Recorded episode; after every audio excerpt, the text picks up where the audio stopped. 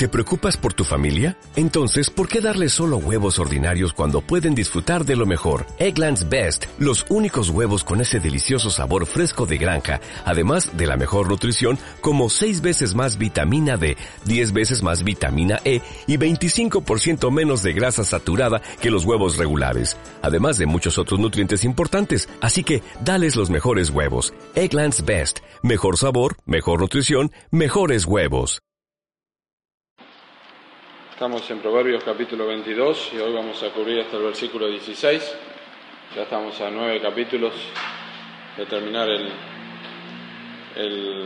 libro de Proverbios, pero falta mucho. Nueve capítulos, estamos viendo medio capítulo por reunión, así que falta, pero bueno, vamos avanzando. Proverbios 22 son proverbios, muchos de ellos conocidos, y este es uno que, con que comienza eh, y que es es sumamente instructivo. Dice, de más estima es el buen nombre que las muchas riquezas y la buena fama y la buena fama más que la plata y el oro. Bien, eh, tanto, lo, tanto lo que es el buen nombre o la virtud como la buena fama tiene mucho que ver con la conciencia, pero nosotros la única forma que podemos tener un buen nombre es a través de nuestra relación con Dios. Eh, los hombres en el libro de Génesis capítulo 11 quisieron hacerse un nombre. Hagámonos un nombre y edifiquemos una torre que llega hasta el cielo. Esta es una manifestación de tener un nombre fuera de la relación con Dios. Esto resultó en la confusión de, de idiomas en Génesis capítulo 11. Pero de todas maneras, la Biblia dice que es de, mucha estima tener un buen nombre que tener muchas muchas riquezas. O sea, la reputación y la conciencia son importantes. La buena fama no quiere decir que uno es famoso. algunos quisieran, quisiéramos ser famosos, pero no tiene nada que ver con ser famoso. La buena fama habla de buen, de buen carácter y del buen reconocimiento de la persona. No significa esto, el apóstol Pablo dijo a los corintios, eh, nosotros debemos obviamente cuidar la, conciencia, eh, porque la Biblia enseña así, cuando uno eh, tiene la conciencia no limpia, naufraga, y la palabra dice que el apóstol Pablo en 1 Corintios capítulo 4, versículo 3 dice, yo muy, en muy poco tengo el ser juzgado por vosotros o por tribunal humano, y ni aun yo me juzgo a mí mismo, porque aunque de nada tengo mala conciencia, no por eso soy justificado, pero el que me juzga es el Señor. Delante del Señor Pablo era examinado y bueno, es lo que enseña primera de Juan capítulo 3. Si nuestro corazón no nos reprende, confianza tenemos en Dios. Si nuestro corazón nos reprende, mayor que nuestro corazón es Dios y sabe todas las cosas. ¿Cómo nos hacemos un buen nombre? ¿Cómo, cómo hacemos una buena reputación? No lo estamos buscando porque queremos llamar la atención sino el buen nombre se lo hacen las personas que tienen temor de Dios. Es la única cosa, es un buen ejemplo, es un buen testimonio, a un muchacho es conocido por su, por su, por su conducta, si por sus hechos si su conducta fuere limpia y recta. Así que de más estimas el buen nombre que las muchas riquezas y bienes mejor, mejores que otros, dijo un autor, mejores que otros empañen mi nombre antes que yo tenga que sanar mi conciencia. Entonces, que otras personas nos digan cosas es quizá mejor que nos llamen la atención antes que nosotros nos cerremos en nuestra conciencia y tengamos la conciencia sucia o no examinada, ¿no? Así que agradezcamos al Señor y pensemos en lo que vale más que eh, el dinero o la plata, tener un buen nombre. Eh, versículo 2 dice, el rico y el pobre se encuentran, a ambos los hizo Jehová. Realmente nosotros no podemos no tenemos mucha, eh, no tenemos nada de sabiduría para definir en omnisciencia por qué algunas personas son pobres y otras tienen riqueza. La verdad es que no, no lo podemos hacer. Uno puede sacar algunas conclusiones, pero en realidad la pobreza y la riqueza, personas que tienen mucho, otros que no tienen nada, a veces no tiene que ver con cultura, no tiene que ver con otras cosas, que nosotros no lo sabemos. Es una realidad que existe, la pobreza y la riqueza. Pero lo que sí sabemos es que un día van a presentarse ante Dios. Lo que sí sabemos es lo que tienen en común. ¿Qué tienen en común los pobres y los ricos? Bueno, Romanos 3:23, por cuando todos pecaron y están destituidos de la gloria de Dios. A ambos los hizo oh Jehová. Son pecadores, se descarriaron como ovejas, tanto los ricos como los pobres. Eh, y aunque se encuentren ambos, aunque se crucen en sus caminos, eh, realmente de la misma forma que nacieron, de la misma forma van a morir. No van a llevar nada como no trajeron nada. Eh, entonces no miramos la vida, no, miramos la vida por las cosas pasajeras y, temporales, sino por lo, eterno. Versículo 3.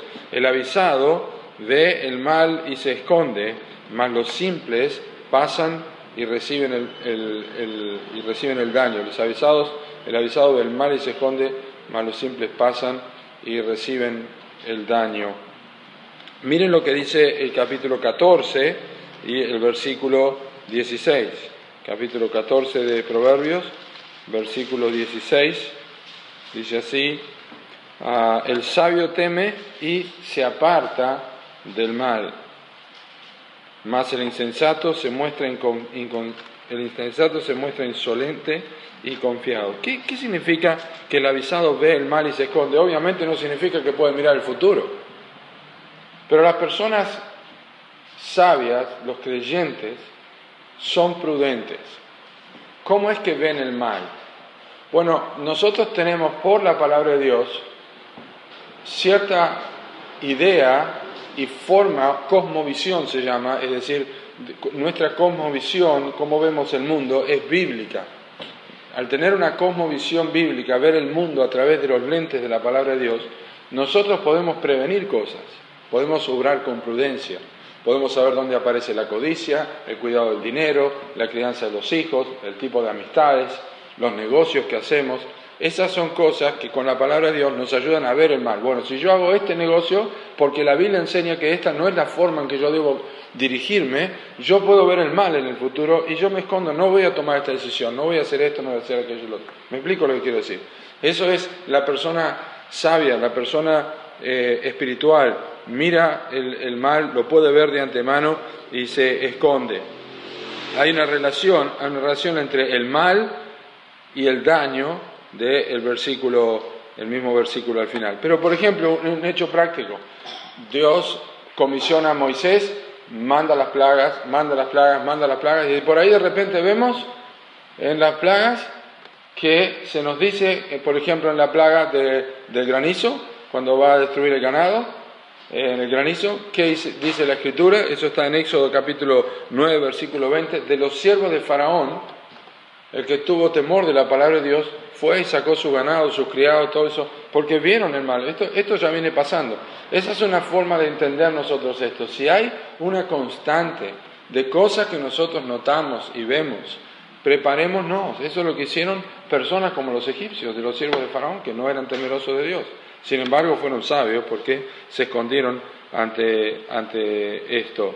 Eh, la verdad es que la prudencia, la prudencia siempre nos, eh, nos es dirigida por medio de la fe. O sea, la fe es prudente. Escuchen este versículo, el apóstol Pablo eh, lo citó a los romanos, dice en el libro de Romanos en el capítulo 11, y versículo 20, solamente lo voy a leer. Dice 19, pues las ramas, dirás, fueron desgajadas para que yo fuese injertado. Bien, por su incredulidad fueron desgajadas, pero tú por la fe estás, estás en pie. No te ensoberbezcas, sino teme. La fe hace prudente a las personas. Este está en el caso de Romanos capítulo 11, la relación entre la iglesia, los judíos, las promesas de Dios, y Dios, Pablo dice a los cuidados, no te ensoberbezcan, por la fe está firme, pero no te tiene que producir jactancia, sino prudencia, teme a Dios. Entonces, el avisado ve el mal y se esconde, mas los simples pasan y reciben el daño. Hay muchos otros versículos en Proverbios capítulo 7, versículo 7, versículos 12 y 13, capítulo 9, versículo 16, Proverbios 29, 1, es uno de los que conocemos, el hombre que reprendido endurece la cerviz, de repente será quebrantado y no habrá para él medicina. Hay cosas que nosotros vemos de antemano, cuidado, eh, y eh, escondámonos. Y sobre todo, sobre todo, ver el mal y esconderse en, en un sentido mucho más amplio es ver la realidad de la eternidad y escondernos en Cristo. Hebreos capítulo 6, y el versículo 18 nos dice, los que hemos acudido para hacernos de Cristo nuestra firme ancla. Esto es haber escapado del mal a tiempo, esto es haber prestado atención y haber visto el mal que viene, cuál es una vida sin Dios y sin Cristo, es una condenación y nos hemos escondido en el Señor Jesucristo. Cuidado nuestra vida, que la palabra de Dios nos alimente de tal manera que nosotros no solamente estemos haciendo un devocional, sino que la Biblia nos instruya para que tengamos nosotros elementos bíblicos para tomar decisiones, no sea que nosotros caigamos en el mal por haber no visto el bien, no visto el mal con, anterioridad ¿eh? y no, poder, no habernos escondido y hemos pasado y hemos recibido el daño que eh, no necesitábamos tener. Luego dice el versículo 4, riquezas, honra y vida son la remuneración de la humildad y del temor de Jehová. Es interesante que en el último libro del Antiguo Testamento, en el último libro del Antiguo Testamento, hay una crítica, hay una pregunta muy blasfema, por así decir, en el capítulo 3 y el versículo 14, dice, habéis dicho, por demás es servir a Dios, ¿qué aprovecha que guardemos la ley, que guardemos su ley y que andemos afligidos en presencia de Jehová de los ejércitos? Decimos pues ahora, bienaventurados son los soberbios y los que hacen impiedad no solo son prosperados, sino que tentaron a Dios y escaparon. Fíjese lo que está diciendo, que personas no tiene sentido servir a Dios. Pero Proverbios, el hombre más sabio, Salomón, dijo, hay remuneración en servir a Jehová, hay honra, hay vida y riquezas, no necesariamente son riquezas materiales. Obviamente, no siempre es así, por lo general no es así, pero sí hay riquezas espirituales. ¿eh? somos ricos, hacemos tesoros en el cielo, ¿verdad? Como dice la Escritura, nosotros hacemos eh, eh, cuando ganancias injustas, cuando proveemos para otros, cuando ayudamos en la obra misionera. la verdad es que hay en el, en el, temor de Dios, en el, andar en el temor de Dios, esto, perdón, esto promueve en nuestra vida honra y vida y seguridad. no tenemos que nunca entrar en el razonamiento de Malaquías. He estado diciendo, no Malaquías, sino las personas de Israel. Ah, pero no, por demás es que sirvamos a Dios, hagamos esto. Nunca está de más servir a Dios. Nunca está de más servir a Dios. Dios no es deudor de nadie. Dios es galardonador de los que le buscan. Pero noten, alguien dice que tiene temor de Dios, pero no tiene humildad. Y otro dice que es humilde, pero no tiene temor de Dios. Ambas cosas van juntas, ambas cosas van juntas. La verdadera, la verdadera humildad, la verdadera humildad se caracteriza por tener temor de Dios. Esto significa reverencia a Dios y tiene temor de pecar contra Dios y realmente no toma el pecado a la ligera. Y déjenme mencionarle un versículo más del libro de los Salmos en cuanto a esto. El temor, eh, riquezas son revidas, son la remuneración de la humildad y del temor de Jehová el salmista lo dijo así en el Salmo 34 y en el versículo 9 y 10, Salmo 34, versículo 9 y 10 dice, temed a Jehová vosotros sus santos, pues nada falta a los que le temen. Los, leoncillos necesitan y tienen hambre, pero los que buscan a Jehová no tendrán falta ningún, ningún bien. Los que aman a Dios, todas las cosas les ayudan a bien. Así que servir a Dios y honrarle a Él y obedecerle tiene valor para nosotros.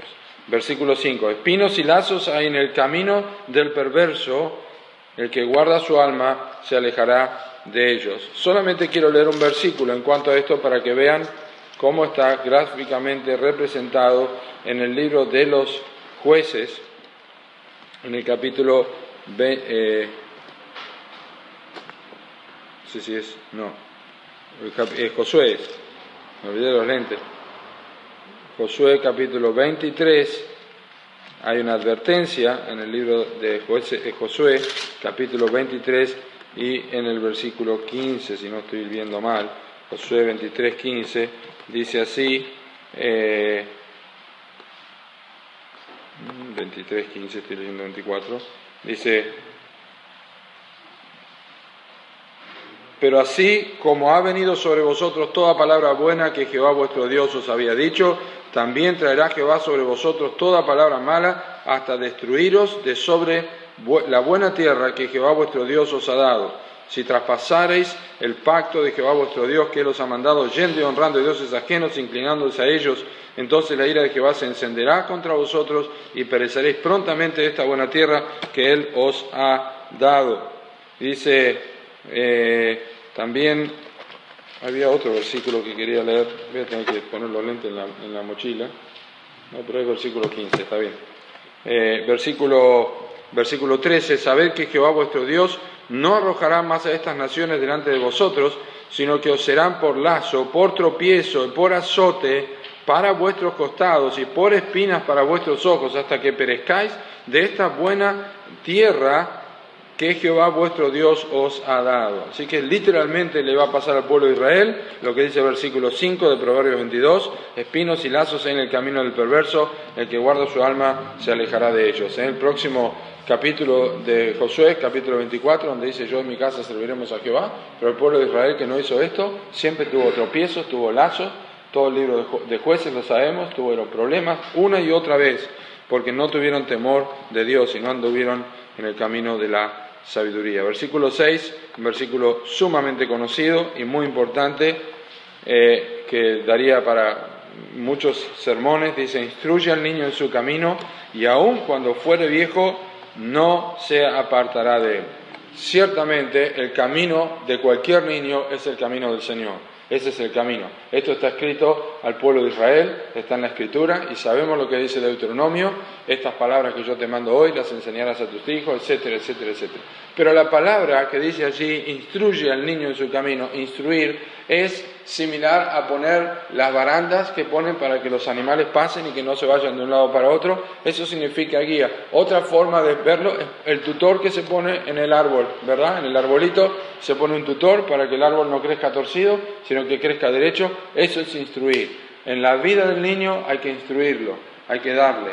¿Eh? Durante los primeros siete años de un niño uno está formando literalmente el alma y el carácter del niño. Instruye al niño en su camino y aun cuando fuere viejo no se apartará de él. Es una promesa de la escritura muy, muy profunda. En el Salmo 78 Dios dice que lo debían mandar a la generación que habría de venir, a los hijos que nacerán.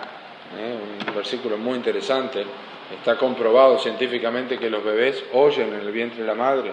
Entonces es bueno también cantar, leer la Biblia o lo que sea eh, cuando son, las mamás están embarazadas. Versículo 7, el rico se enseñorea de los pobres y el que toma prestado es siervo del que presta, que es verdad, ¿no? ¿Eh? Para no pedir prestado eh, hay que definir qué es lo que hacemos o trabajar para poder comprar y no pedir prestado, porque una vez que uno pide prestado es siervo de la persona que prestó, por más pequeño que sea. Yo tengo una máquina de cortar pasto en mi casa que no es mía, tengo que devolverla. Si va a pasar algo, este, es mi responsabilidad. Pero allí está, el siervo, el siervo del que presta, pero noten lo que dice el 7, el rico se enseñorea de los pobres. No hay tiempo para leerlo, yo los leí ya mientras estudiaba, pero en Amós capítulo 2, en Amós capítulo 4, en Amós capítulo 8, este, eh, tenemos varios textos en el libro de Amós sobre la opresión de los ricos sobre los pobres. Hay mucho de esto. Amós es muy, muy serio y muy crítico en este tema de la, ah, del, trato del rico para con, el, para con el pobre. Entonces, por un lado están los que se señorean de los pobres, eh, los ricos, y por otro lado están los que no se enseñorean, pero son señores de los que, de los que le han prestado algo. ¿Eh? porque así es como funciona. Eh, nos transformamos en siervos. Todos somos siervos de alguna manera. ¿Quién no tiene algo prestado, no es cierto?, en la casa. Pero bueno, nos hace responsables. Versículo 8. El que sembrare iniquidad, iniquidad segará, y la vara de su insolencia se quebrará. Hay mucho en la Biblia sobre la relación entre siembra, cosecha y verdades espirituales. Gálatas 6.7 todo lo que el hombre sembrare, eso también segará. Hay mucho en la escritura de esta relación, en esta relación del campo, de, la siembra y lo que se tiene. ¿Y qué quiere decirnos esto? Una verdad muy importante. 2 Corintios 9. El que siembra escasamente también eh, segará escasamente. El que siembra generosamente, generosamente también segará. Ahí la cosecha o la siembra está usada para hablar de la ofrenda o de lo que nosotros damos. En otros lados está hablando de las obras, pero la realidad es que todos nosotros sembramos. Continuamente estamos sembrando, continuamente estamos sembrando una y otra vez diferentes, diferentes cosas. Eh, y estoy pensando que las personas que siembran iniquidad la van a cosechar. Y uno de estos ejemplos en la Biblia es el, rey, el, país de Asiria, el imperio de Asiria. Dios lo usó a Asiria como, como báculo, como, como, como un hacha, como una espada contra el pueblo de Israel. Pero ellos se ensoberbecieron y en el capítulo 30 del libro de Isaías nos dice que ellos se ensoberbecieron y que ellos pensaron que tenían todas las de ganar. Dice en el libro de Isaías, en el capítulo 30 y el versículo, debe ser 21 o 31, ya les digo. 30, eh, 31, dice, porque Asiria que hirió con vara, con la voz de Jehová será quebrantado. Era una vara en la mano de Dios, y ellos hirieron con vara, pero Dios los va a quebrantar, porque ellos sembraron iniquidad. No solamente usaron, fueron usados por Dios, sino que exageraron su trato. Eh, versículo, mm, eh, versículo 8, también quiero decir esto, eh, cada pensamiento, lo tenía aquí anotado, cada pensamiento es una semilla para la eternidad que resultará en una cosecha de eterno gozo o de desesperante angustia. Cada pensamiento. Y el pastor, el misionero Adoniram Hudson, decía que todos los días nosotros vestimos nuestros días y así lo mandamos a la eternidad. No podemos cambiar lo que hicimos hoy. El tiempo como lo usamos hoy, las palabras que hablamos hoy, las decisiones que tomamos hoy, no las podemos cambiar. Ya lo mandamos a la eternidad. Mañana será otro día. Y sé que ninguno de nosotros está libre de esto. Pero estamos mandando todos los días a la eternidad y se están sellando uno tras otro. No podemos volver atrás. Así que tengamos cuidado ¿Qué es lo que sembramos cada día? Versículo 9, ahora sí. El ojo misericordioso será bendito porque dio de su pan al indigente. Fíjense, habla mucho de dar la escritura. ¿Sabe por qué? Todo cristiano, dice el pastor Bridges, todo cristiano debe recordar que el estándar de Dios es el sacrificio y no la conveniencia. ¿Me sirve? ¿Puedo dar? ¿Puedo no? El sacrificio es el estándar de Dios. Él sacrificó su propio Hijo. Dar es parte de Dios. Dios creó el cielo y la tierra, no necesitaba hacerlo. Dios no estaba aburrido ni se sentía solo. Dios lo hizo porque Él da de su gracia. Esa es su característica. Siempre es dar, dar y dar. Y el sacrificio y no la conveniencia es el estándar de Dios. Así que el ojo misericordioso será bendito. No hay tiempo también, pero en el libro de Isaías, en el capítulo 5, eh, perdón, en el libro de Nehemías, capítulo 5 y versículos 14 en adelante, había una gran necesidad en Jerusalén y Nehemías dice que nunca pidió plata al rey y todas las personas comían de su mesa. Los pobres y necesitados comían de su propia mesa. Y esto es lo que él hizo. El ojo misericordioso será bendito, o sea, bendecido, porque dio de su pan al indigente. Esto significa que está observando y está dando con misericordia. Versículo 10. Echa fuera al escarnecedor y saldrá la contienda y cesará el pleito y la ofrenda. No, no lo dice aquí, pero lo voy a agregar en este sentido. Dice que uno eche fuera al escarnecedor, pero no dice que deje de orar por él. Porque Ciertamente la Biblia dice que tenemos que amar a nuestros enemigos. Ciertamente la Biblia dice que nosotros tenemos que tratar con las personas difíciles. Eh, Salmo 101, versículo 5 dice, no permitiré que more en mi casa el de ojos altaneros, no lo voy a sufrir, dice. Primera de Juan, eh, eh, perdón, tercera, tercera de Juan, versículo 10, dice que el apóstol Juan iba a ir, iba a reconocer no solo las, las palabras de, los que andaban parloteando, y que él iba a apartar a las personas, como dio tres veces en una iglesia, los iba a sacar del medio. Y también la Biblia dice en el libro de, Tito, al hombre, al hombre que eh, causa divisiones, después de una y otra amonestación, deséchalo. ¿Y saben por qué dice esto? La Biblia echa fuera el escarnecedor y saldrá la contienda, pues nosotros no podemos estar bien con todo el mundo y lamentablemente es una tendencia que muchos de nosotros tenemos. No queremos quedar mal con nadie. Y por no querer quedar mal con nadie, muchas veces nosotros quedamos mal con Dios. Pero a veces hay personas que hay que evitarlas y hay que decirles, no, no quiero tener trato contigo. Y punto. Entonces el escarnecedor es la persona soberbia. Versículo, eh, y, sepan la promesa, ¿eh? cesará el pleito y la afrenta. También en el libro de Nehemías, capítulo 13, Nehemías volvió después de unos años a Jerusalén y vio que en el templo, en las cámaras del templo, estaba un hombre allí, Tobías, habían hecho una pieza para él, lo sacó carpiendo, como decimos nosotros, los echó del templo, lo sacó, porque la casa de Dios era santa. No tuvo pelo en la lengua, ni tuvo problemas de lo que tenía que hacer. Versículo 11, el que ama la limpieza de corazón, por la gracia de sus labios tendrá la amistad del rey. Miren, el que ama la limpieza de corazón, sabe que el único que puede hacer esto en nosotros es el Espíritu Santo, porque David dijo en Salmo 119, inclina mi corazón a tus mandamientos y no a la avaricia. Nosotros no amamos la limpieza de corazón por naturaleza. Por eso la Biblia dice, bienaventurados los limpios de corazón, porque ellos verán a Dios. Pero noten esto, esto simplemente para mencionarle.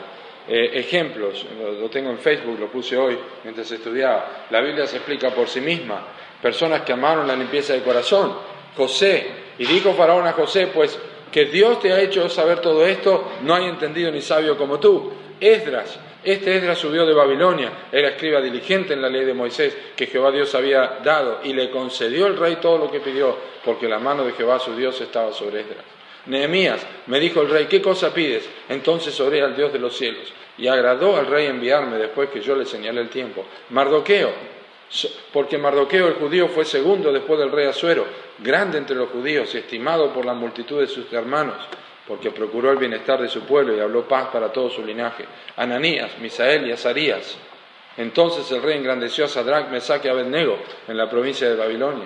Daniel, entonces el rey Nabucodonosor se postró sobre su rostro y se humilló ante Daniel y mandó que le ofreciesen presentes e incienso. ¿Quiénes eran estas personas? Personas que amaban la limpieza del corazón y tuvieron la amistad del rey. Realmente, las personas temerosas de Dios son codiciadas incluso por las personas de grande autoridad. Y aprendamos nosotros que el temor de Dios nos va a abrir más puertas que el engaño. El temor de Dios y la limpieza del corazón siempre nos va a abrir, nos va a abrir más puertas que la terquedad o la astucia o la capacidad nuestra. Versículo 12. Los ojos de Jehová velan por la ciencia, mas él trastorna las cosas de los prevaricadores. Y la ciencia aquí no tiene que ver, nosotros a veces hablamos de este versículo, ah, Dios está cuidando, los médicos, este, no, no tiene que ver con eso, tiene que ver con conocimiento. Los ojos de Dios están velando por la ciencia. En la iglesia primitiva, cuando estaba la iglesia resurgiendo en el primer siglo, surgió un hombre llamado Ariano. Los arianos fueron los primeros, Ario fue el primero que negó la deidad de Jesucristo. En ese tiempo Dios levantó un hombre llamado Anastasio. Anastasio vehementemente destruyó completamente todos los argumentos de Ariano y de, eh, esta forma eh, sostuvo la realidad de la divinidad de Cristo la deidad de Jesucristo, porque Dios está velando, siempre está sosteniendo. Gracias a Dios que en todas las épocas sus ojos están contemplando y están observando con atención que su palabra pueda seguir adelante. Él trastorna las cosas de los prevaricadores. ¿Se acuerdan Simón, Simón Elimás, el mago que se, oponía a Pablo? Eh, estaba allí el, el procónsul Sergio Pablo y se le oponía, se le oponía. Y allí Pablo le dijo que estaba lleno de maldad y también Pedro, a Simón el mago, eh, todos estos son casos de personas que trataron de trastornar, eh, trataron de, causar problemas, pero Dios estaba velando. Versículo 13, dice el perezoso, el león está afuera, seré muerto en la calle. Qué gracioso esto, ¿no? El león está afuera, seré muerto en la calle. Escuchen, las dificultades reales en el camino al cielo ejercitan la fe. El león está en la calle, primero que está diciendo una cualquier cosa. El león no estaba en la calle, ¿eh? en la ciudad, pero era una excusa. Las dificultades reales en el camino al cielo ejercitan la fe. Y estas son demasiado grandes para quienes no han contado el costo de seguir a Cristo. Cuando sale el sol, se quema la planta, cuando surgen los, las cuando surgen, este, crecen las hierbas, todo cubren la semilla y se hace infructuosa, etcétera, etcétera, los problemas y todas estas cosas, gente está continuamente volviéndose de la fe porque no tienen realmente fe. Ser indulgente con la pereza promueve dificultades imaginarias. Ah, no, pero yo no sé, me va a pasar esto, y no creo que esto, y no confían en el Señor, que Dios va a orar. Entonces, cuidado, cuidado, el perezoso dice esto, seré muerto en la calle, y no sale, y no hace nada, y muchas personas tampoco toman el Evangelio en serio, porque no están dispuestos a asumir las demandas de Cristo. Versículo 14, fosa profunda es la boca de la mujer extraña, aquel contra el cual Jehová estuviera airado caerá en ella. Está muchas veces repetido en Proverbios 2, en Proverbios 6, eh, en Proverbios 7, la mujer extraña, pero estoy pensando en Sansón, estoy pensando en Sansón. No era obediente a Dios y una y otra vez cayó con mujeres. Tenía mucha fuerza con los hombres, pero era muy débil con las mujeres. Y terminó mal su vida.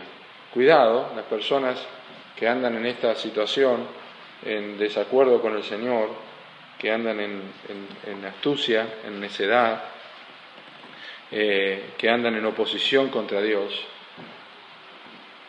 la infidelidad y el adulterio son una de las marcas más terribles que afectan a un ser humano. Dice, la afrenta nunca será borrada.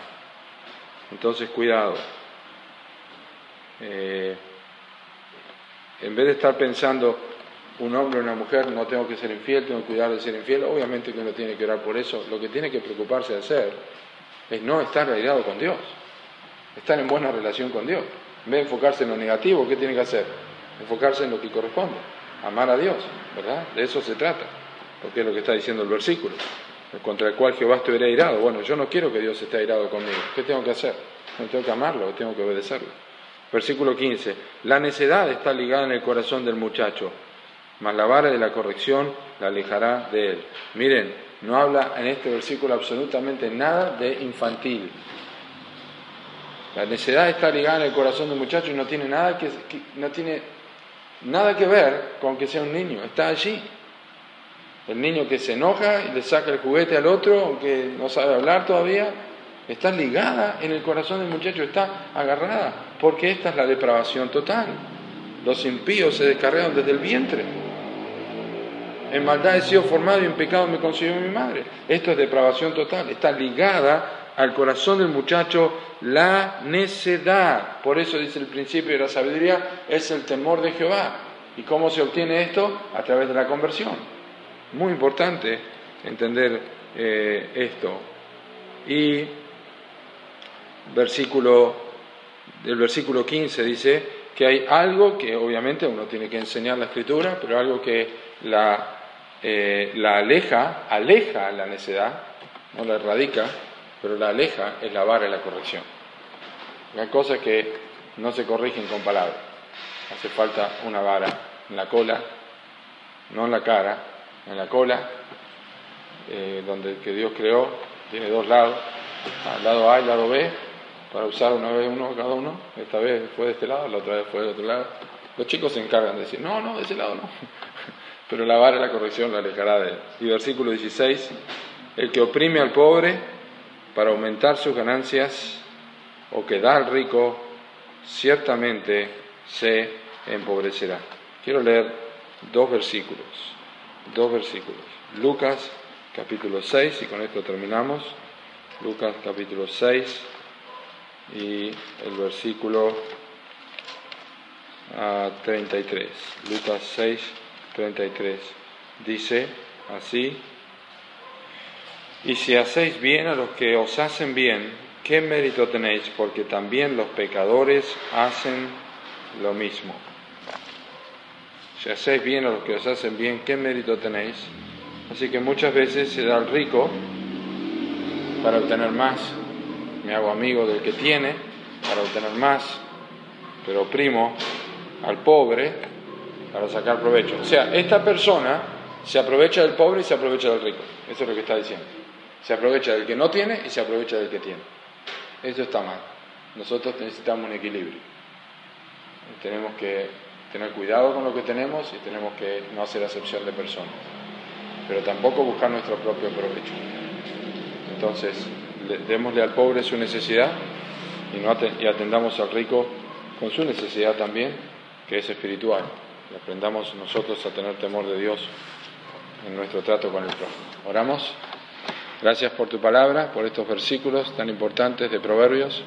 Y Señor, te rogamos que valoremos el buen nombre, y esto es a través de Cristo, que cualquier otra cosa en nuestra vida. Protégenos al volver a nuestras casas, en el nombre de Jesús. Amén. O'Reilly Auto Parts puede ayudarte a encontrar un taller mecánico cerca de ti. Para más información, llama a tu tienda O'Reilly Auto Parts o visita oreillyauto.com.